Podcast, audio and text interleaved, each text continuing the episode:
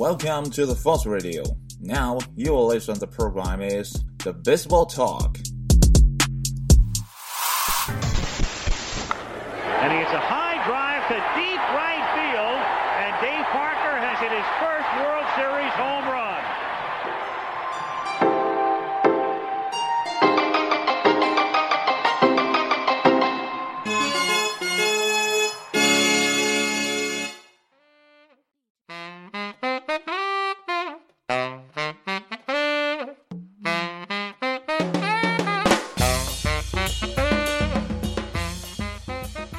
棒球，闲聊天，又到了新的一期棒聊节目。那么上一期呢，因为大谷翔平的开赛的优异表现呢，我们就插播了一期啊关于大谷翔平的内容。那今次呢，我们再度回到之前的棒球历史观的这个主线上来，那么继续探寻棒球的创造者。那么在第五期的历史观中呢，我们提到了一份1857年的文件，而这份文件呢，很有可能会再造一个棒球之父。那这回呢，其实还是在谈历史啊，不过这个时间线呢就要往回拉一点啊，其实拉的也挺多的啊，是从十九世纪拉回到我们的现代，到拉到什么时候呢？拉到这个二零一六年的四月二十七号。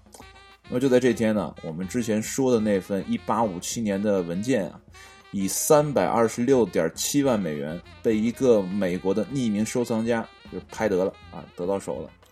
那么组织这场拍卖会的呢，是美国最大的体育纪念品和球星卡的拍卖商之一的 SCP Auctions，啊，那这个公司其实啊，作为非美国的啊，可能就不是特别了解。要不是说说到今天这个节目，我也不太了解啊。那我们就来说一说他们这个啊，拍卖商就是经手的都有些什么东西啊，就是很文物很多啊。简单举一点例子啊。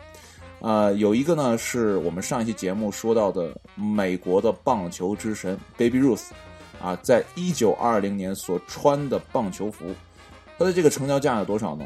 四百四十一点五万美元，啊，那接下来还是 Baby Ruth 的，啊，是什么呢？是他在老的纽约洋基的球场打出首次打出全垒打的那支球棒，这个成交价多少呢？一百二十六点五万美元，啊，接下来还是 Baby Ruth 的，啊，是什么呢？是他从波士顿红袜转会到纽约洋基的那份合同。就有人可能会说，这份合同怎怎么会那么贵啊？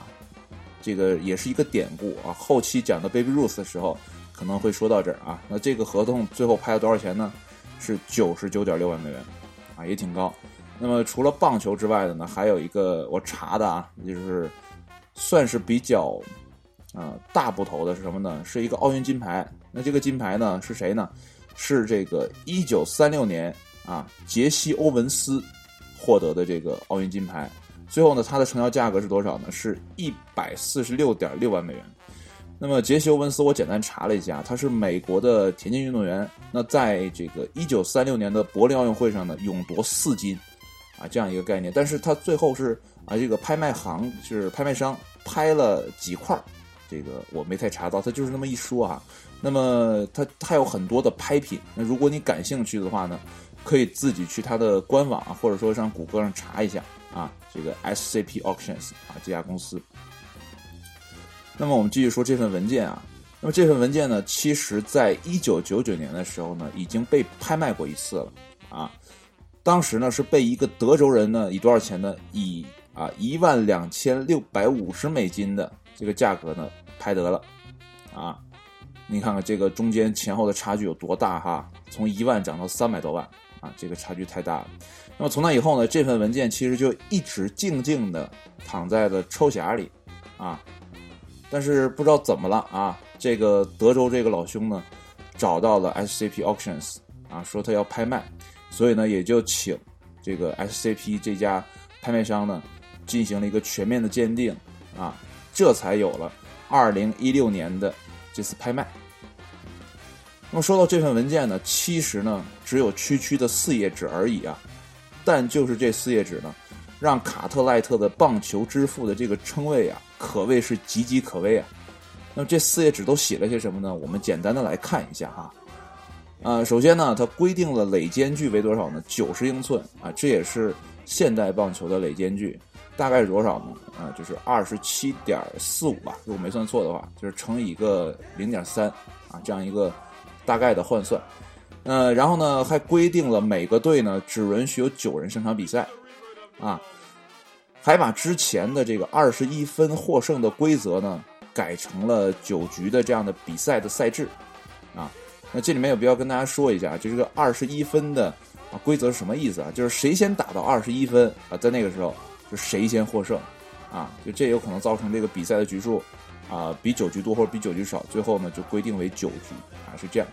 然后呢，而且还规定了投手的距离，这个是呃，他那个官网上是这么写的，呃，我理解是什么呢？就是投手跟捕手或者投手跟本垒板之间的这个距离，他也规定了。那以上这些呢，其实都是些关键部分。你想，四页纸不可能就写这点东西，对不对？还有很多啊，大家感兴趣的话可以去啊网上自行的找一下。那么这些关键部分呢，在一八五七年之前呢，其实都没有一个很好的解决啊。就可能各个俱乐部的玩法都不太一样，大家碰到一起之后呢，就商量哎，今天怎么玩？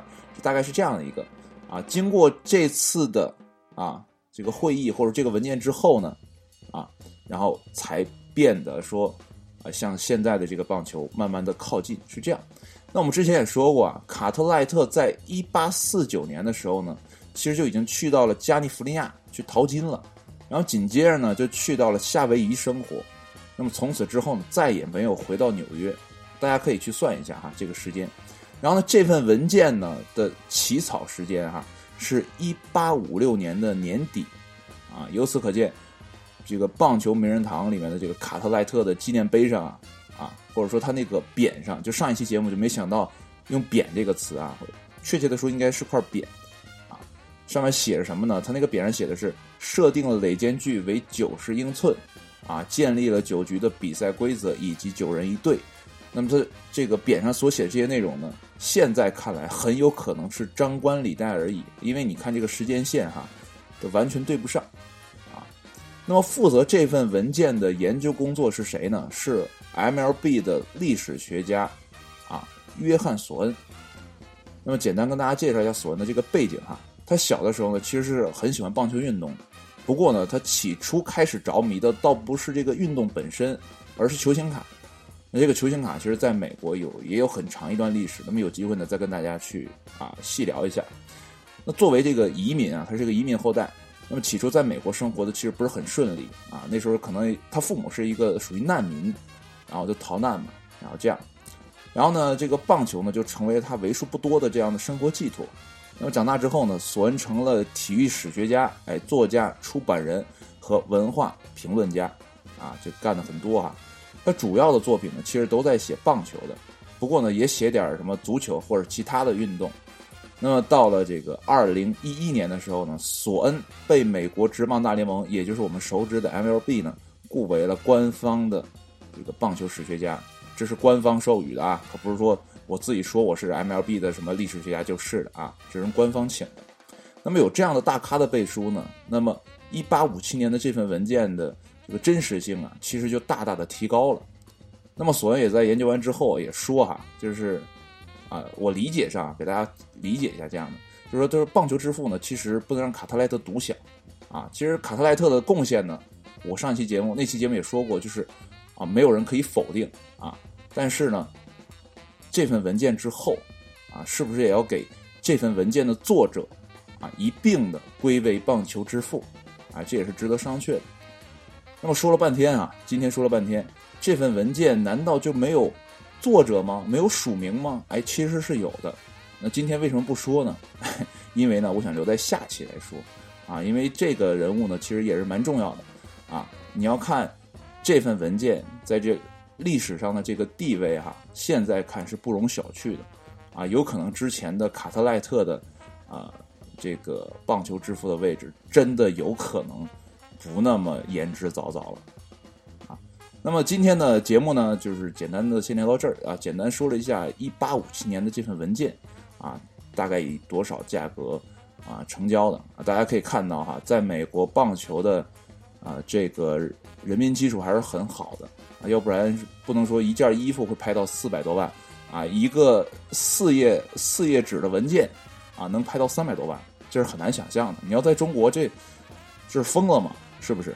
啊，所以今天就简单跟大家说一下这个文件本身的啊，在啊拍卖上的这样一个过程啊。那下期节目呢，就来介绍一下这个作者啊，就是文件的起草人啊，可能又会讲出一番新的故事。那好了，今天的节目就到这里了，那也期待下期节目再见。那好了，拜拜。